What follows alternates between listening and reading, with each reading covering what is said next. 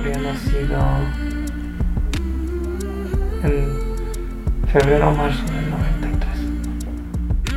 Es como un tema tabú, te ha pasado y tienes que superarlo rápido y tienes que seguir con tu vida porque es mejor que haya pasado así, porque imagínate si nace enfermo, bueno, mil cosas que te dicen que supongo que será para animar, pero que tú no necesitas oír en ese momento, no lo necesitas oír.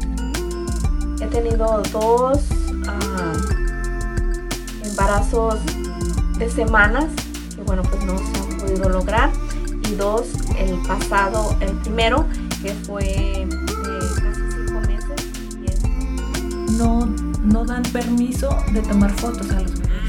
Entonces, ni siquiera tienen un recuerdo. O sea, parece como si hubiera sido un fantasma que nunca existió.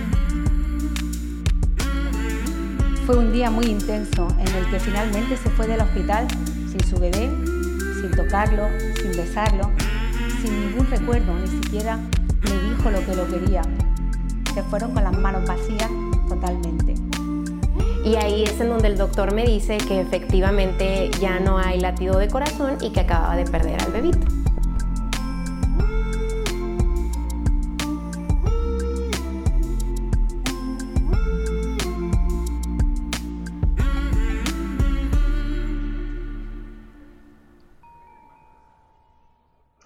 Hola, ¿cómo estás?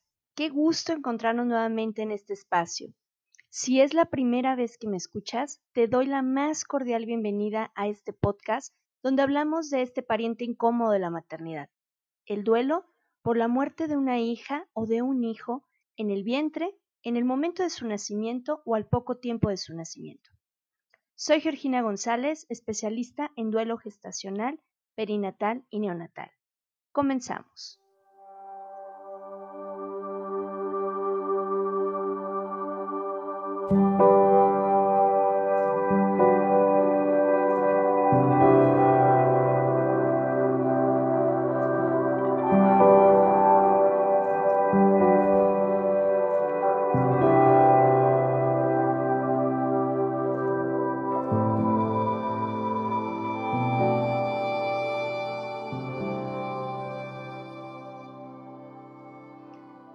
Por abrir un nuevo grupo para el círculo de duelos para mamás y papás en duelo por la muerte de sus bebés, ya sea en el vientre o al poco tiempo de su nacimiento. El próximo miércoles 26 de agosto a las 6 de la tarde, hora de Ciudad de México, checa eh, tu uso horario para que puedas conectarte. Estaré haciendo un live a través del canal de YouTube y también a través de la fanpage de Duelo Respetado Podcast, donde te compartiré qué es el círculo de duelo, quiénes pueden participar, cuál es su objetivo, cómo trabajamos, cómo puedes inscribirte. Y vamos a aclarar dudas si es que las tienes. Así es que me encantaría que me acompañaras en esta cita.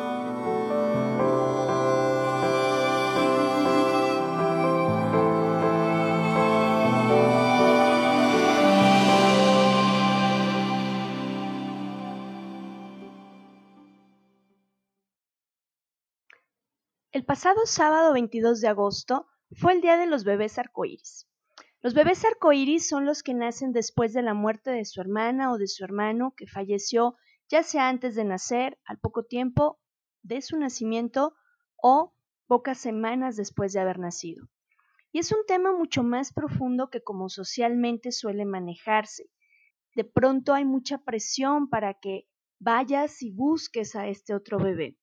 Sin embargo, el que a nivel general se, se comparta hacia los padres las frases de ya vendrá otro, aún están jóvenes, no te preocupes, cuando tengas al otro en tus brazos ya ni te vas a acordar de este. Sí, es real, son frases reales, no las estoy inventando.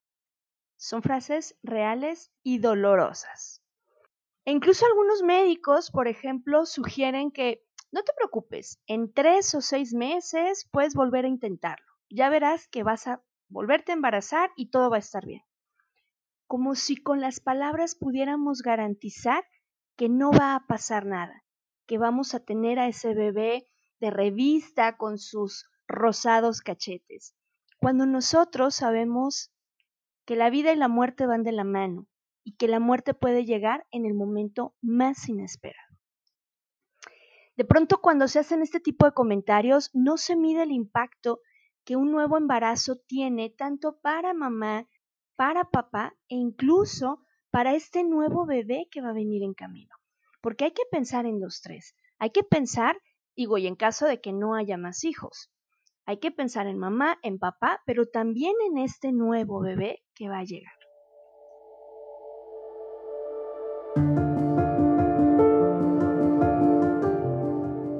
Ocasión hablaremos sobre esta triada involucrada en este embarazo. Mamá, papá y bebé. La mamá es importantísimo que pueda vivir antes de emprender el viaje de un em, nuevo embarazo, antes de aventurarse en este proyecto, que pueda vivir el proceso de duelo por la muerte del bebé que falleció, con todo lo que esto implica. Ya lo hemos visto en episodios anteriores, la importancia de las tareas en el duelo, de cómo estas emociones van teniendo un impacto en nuestra vida y cómo podemos irlas resolviendo cómo es lo más natural sentirnos de determinada manera. El hecho de negar que se siente de una forma o de otra no quiere decir que no va a suceder que yo me pueda sentir de esa manera. El pasar por un evento tan fuerte como, como lo es la muerte de nuestros bebés, ya sea en cualquiera de las etapas de nuestro vientre o después de su nacimiento, definitivamente nos va a transformar la, manera como vamos a ver nuestra maternidad. Si yo no me doy este permiso de procesar el duelo, puedo caer en el riesgo de querer sustituir al hijo que partió. Quiero sustituirlo con un nuevo bebé, como, como si este bebé fuera una pieza de reemplazo para mi abatido corazón. Y eso es algo que tenemos que tener muchísimo cuidado porque a lo mejor en el momento tú estás muy feliz porque dices, ya, ya está aquí mi bebé, ya puedo usar la carriola, ya puedo usar todas estas cosas, ya, ya soy mamá. No, tú eres mamá desde que tus hijos están en el vientre, desde que se fundieron esas cargas genéticas, desde ahí empieza nuestra historia de maternidad y paternidad. Si yo no puedo validar esto y minimizo la pérdida del, del bebé que se fue e incluso hay quienes no vuelven a hablar de ello, cargamos a estos nuevos bebés que pueden caer en un síndrome que se conoce como síndrome del hijo sustituto. Una de las características que se ha visto en adultos que son bebés arcoíris, que fueron bebés arcoíris eh, porque sus hermanos fallecieron antes de que ellos llegaran, y a muchos de ellos mamá no tuvo ni siquiera la posibilidad de pasar la cuarentena cuando ya estaba nuevamente embarazada, Muchos de ellos lo que, lo que experimentan es una sensación de no encuentro mi lugar. Eh, siempre tengo que estar dando gusto a los demás, siempre tengo que estar cubriendo expectativas de los demás. No sé a ciencia cierta qué es lo que yo quiero. Mucho tiene que ver con esta parte de estar ocupando un lugar que no le corresponde, el lugar de un hermano que falleció. Por eso es importantísimo, importantísimo no usar a estos bebés como una pieza de reemplazo con el bebé que se fue.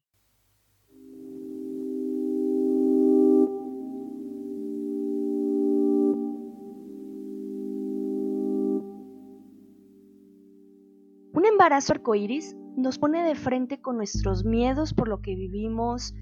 Es importante poder, previo a iniciar esta aventura, para dar ese salto de fe, ese... No sé si han visto la película de Indiana Jones en, la, última cruzada, donde está este salto de fe. Eso es un embarazo arcoíris. Dar ese salto de fe con todos los miedos y con todo lo que implica. Sin embargo, traemos un trabajo emocional que es bien importante realizar para poder vincularnos con este nuevo hijo, con esta nueva hija que viene en camino desde un inicio. Porque uno de los errores en los que caemos es en la tentación de ya no voy a compartir que estoy embarazada, ya no vamos a decirle a nadie que estamos embarazados.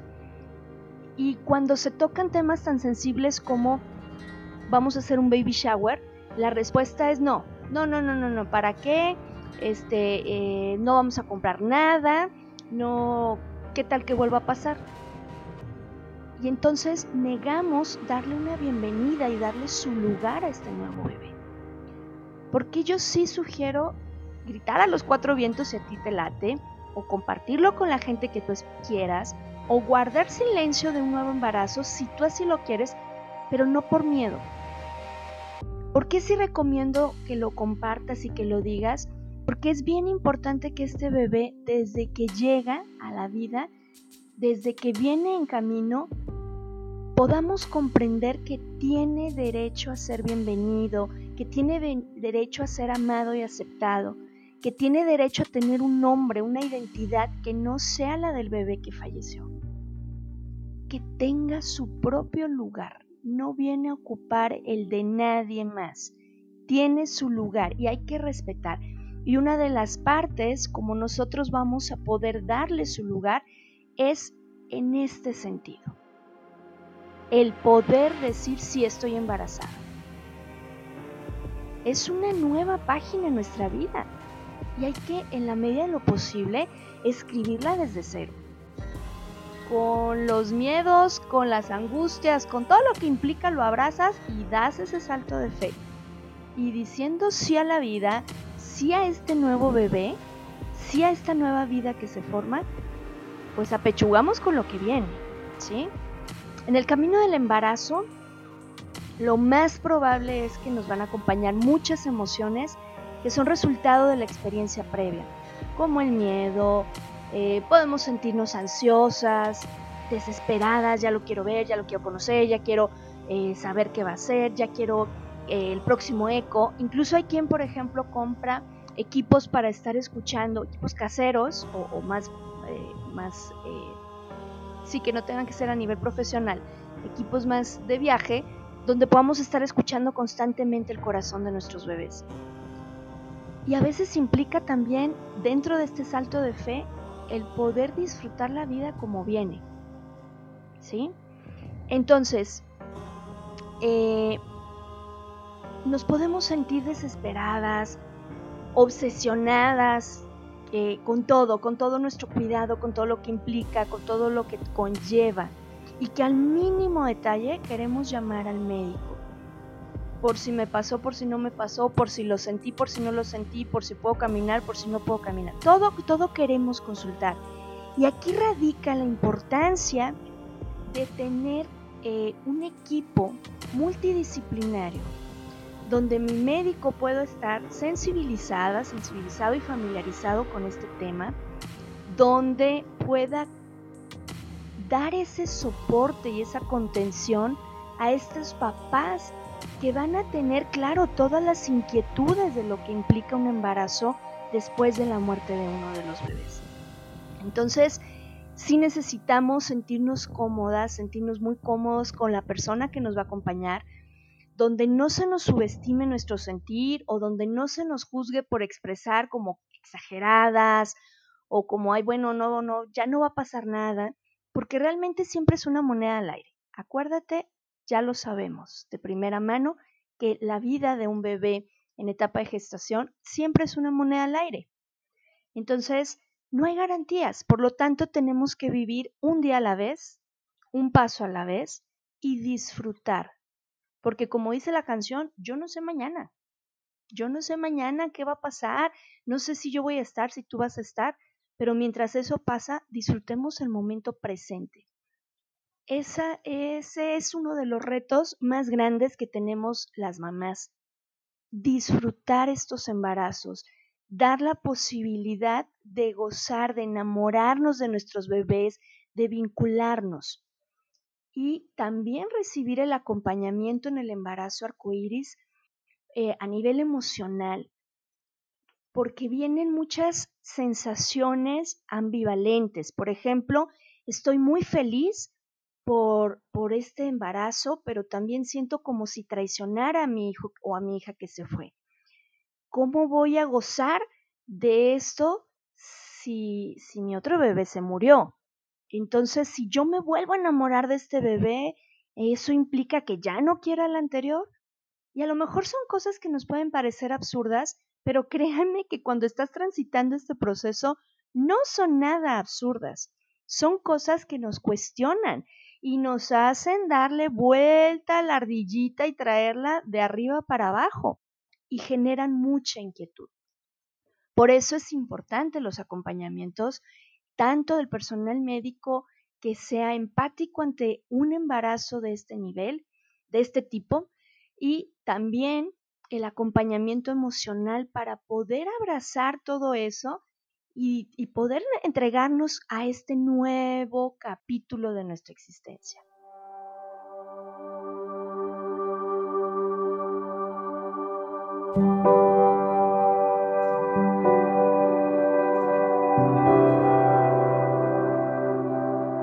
Papá también necesita vivir un proceso por la muerte de su bebé para poder dar la bienvenida al bebé que viene. Uno de los puntos que, sí, que suelen consultar más cuando están los papás y las mamás en la consulta es, Geo, ¿cómo apoyo a mi esposa? ¿Cómo, cómo le hago? Porque está inquieta, porque se preocupa, porque eh, es que ya fui al baño dos veces, entonces seguramente algo está mal. Esta inquietud, no saben cómo manejar esta incertidumbre que está viviendo su pareja. Se mueven cosas y, definitivamente esto los pone también a ellos en muchas ocasiones también inquietos, desesperados, no saben cómo reaccionar al ver a su esposa nerviosa, eh, triste, preocupada, asustada. Por esta razón es súper importante que ambos puedan hablar y expresar libremente su sentir, sin que esto implique Acuérdense que hago mucho hincapié en esta parte. Sin que esto implique ser responsable del bienestar emocional del otro. Es decir, no necesitan pararse de cabeza para que la otra persona esté feliz todo el tiempo. Puedo escucharte y puedo acompañarte dentro de esta incertidumbre que estás transitando y a lo mejor yo también la tengo y la compartimos. Pero no tengo que buscar hacer circo, maroma y teatro para que estés bien. ¿De acuerdo? Buscar opciones, pero también poder ver a mi esposa como una mujer que puede con esto.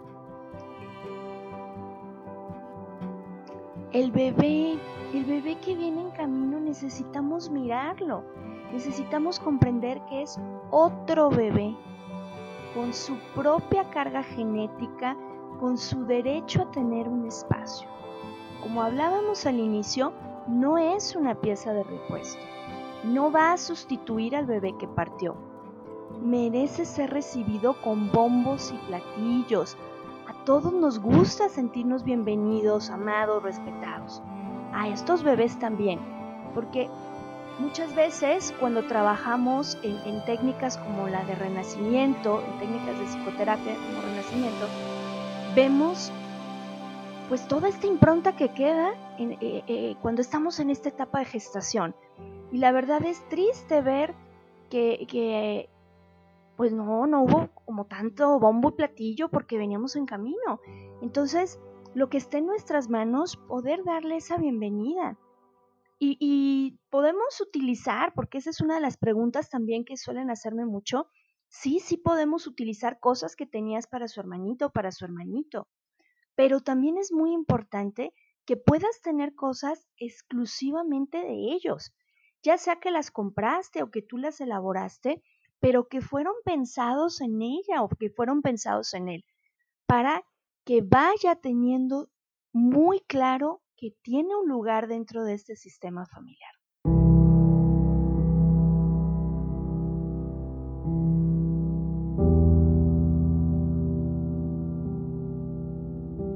Uno de los trabajos más intensos que realizamos con la llegada de este nuevo bebé es la parte de vincularnos amorosamente con él.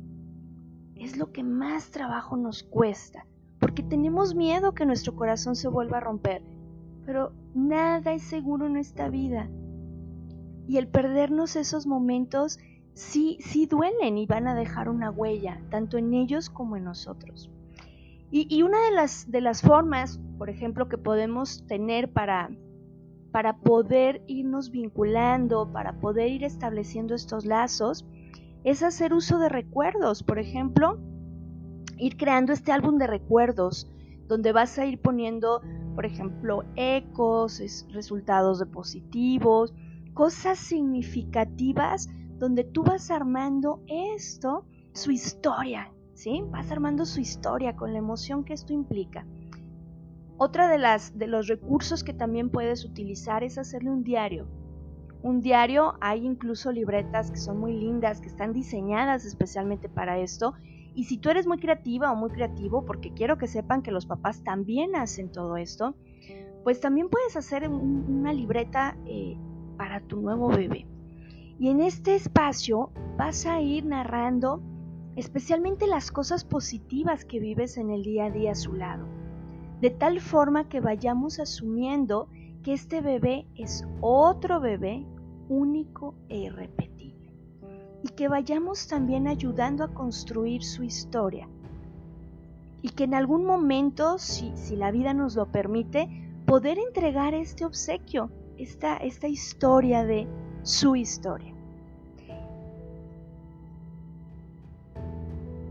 Te voy a contar, en mi caso, yo tengo dos arcoíris.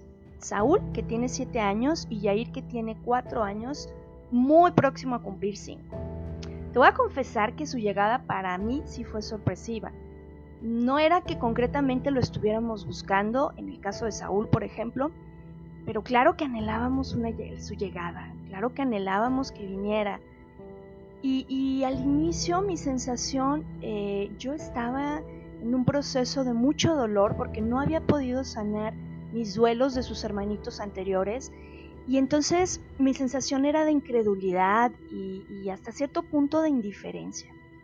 Yo recuerdo que parte de mis pensamientos eran, o sea, como para qué gasto en estudios, para qué invierto en una prueba de embarazo, si al final siempre se van. O sea, ¿para qué gasto en eso?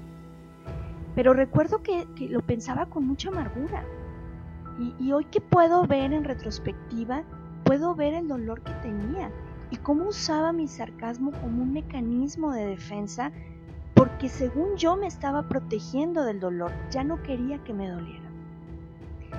Y bueno, era muy complicado para mí encontrar un médico porque yo había perdido la fe en los médicos.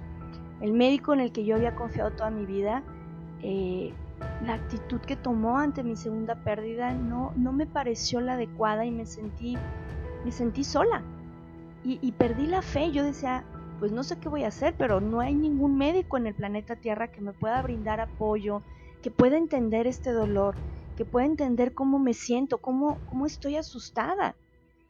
Y, por azares del destino llegamos con un médico maravilloso que, su esposa es neonatóloga, es la doctora Judith, eh, y con el doctor Arturo Herrera, la verdad, fue una experiencia muy diferente. Yo recuerdo la primera vez que llegué a consulta con todo el sarcasmo y con toda mi barrera de protección.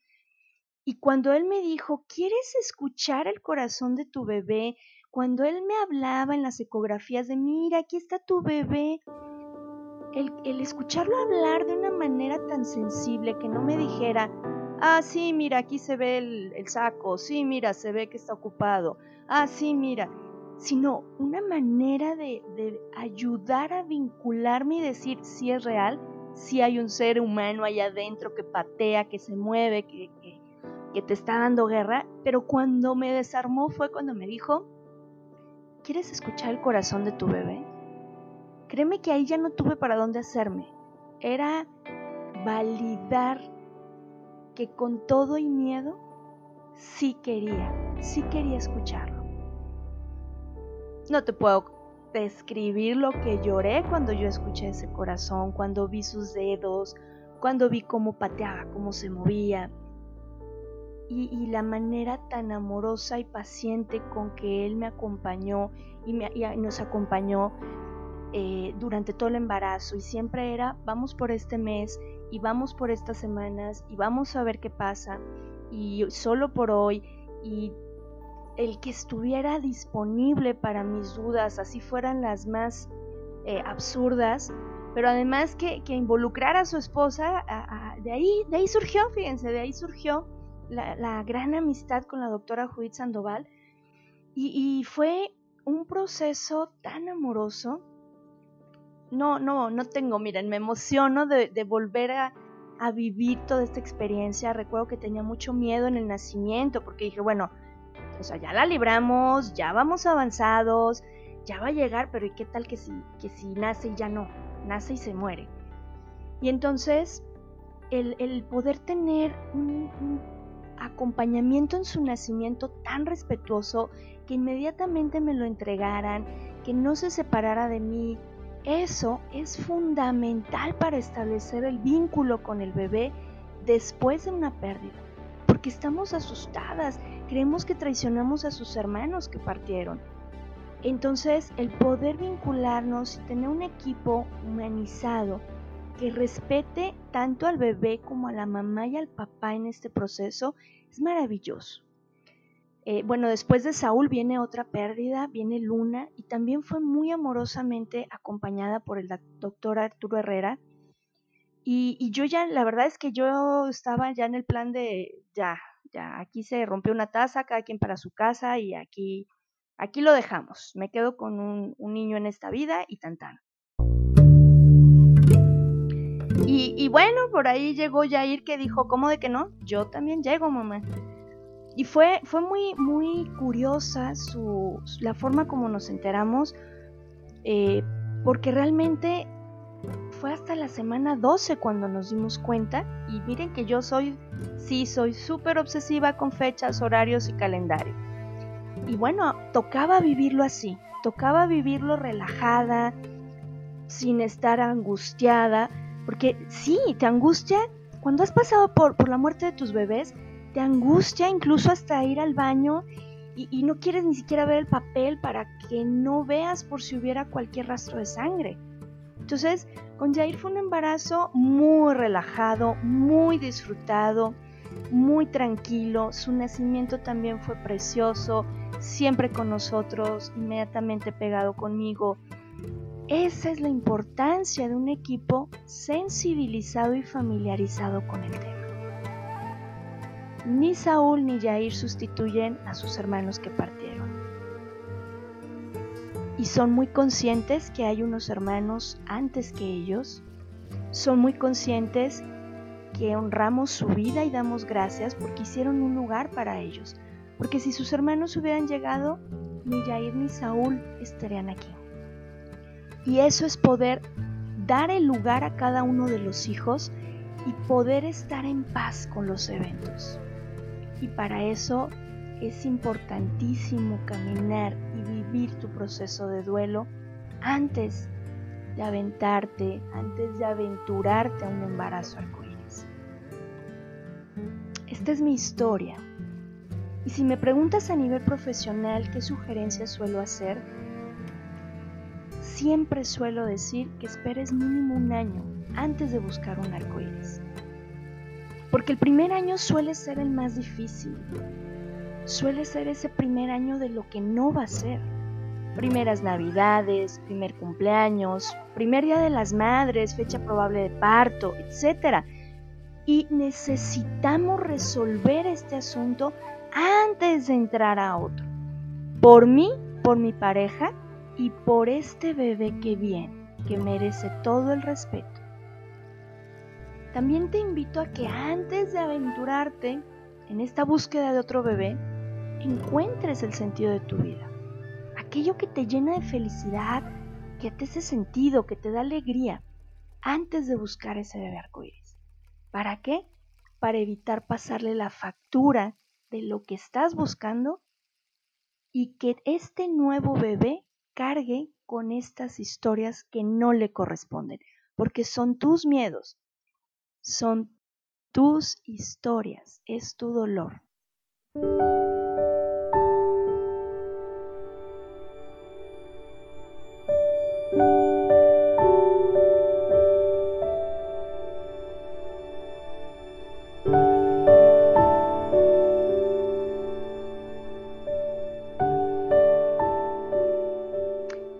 Embarazo nos pondrá de frente ante nuestros miedos, nuestras angustias, paranoias, por supuesto, y nuestras peores pesadillas. No te voy a decir que es color de rosa y que todo es miel sobre hojuelas. Por eso es fundamental un acompañamiento con alguien preparado, sensibilizado y formado en este tema. No solamente un médico, un consultor en duelo gestacional y perinatal. ¿Por qué? Porque es de vital importancia para podernos vincular, para poder disfrutar, para darle a este nuevo bebé la oportunidad de sentirse bienvenido, amado y aceptado desde un inicio. Que sepa que está llegando a este nuevo capítulo de nuestra historia, no que viene a reescribir una historia que ya se escribió con mucho dolor. El tiempo se nos ha terminado. Recuerda que tenemos una cita en el canal de YouTube o en la fanpage Duelo Respetado Podcast el próximo miércoles 26 de agosto a las 6 de la tarde, hora de Ciudad de México, para hablar sobre los círculos de duelo gestacional, perinatal y neonatal. Yo soy Georgina González y deseo que todos podamos tener un duelo respetado.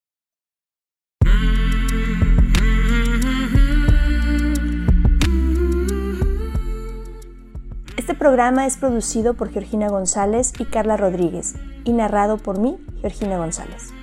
Recuerda seguirnos en redes sociales como Duelo Respetado.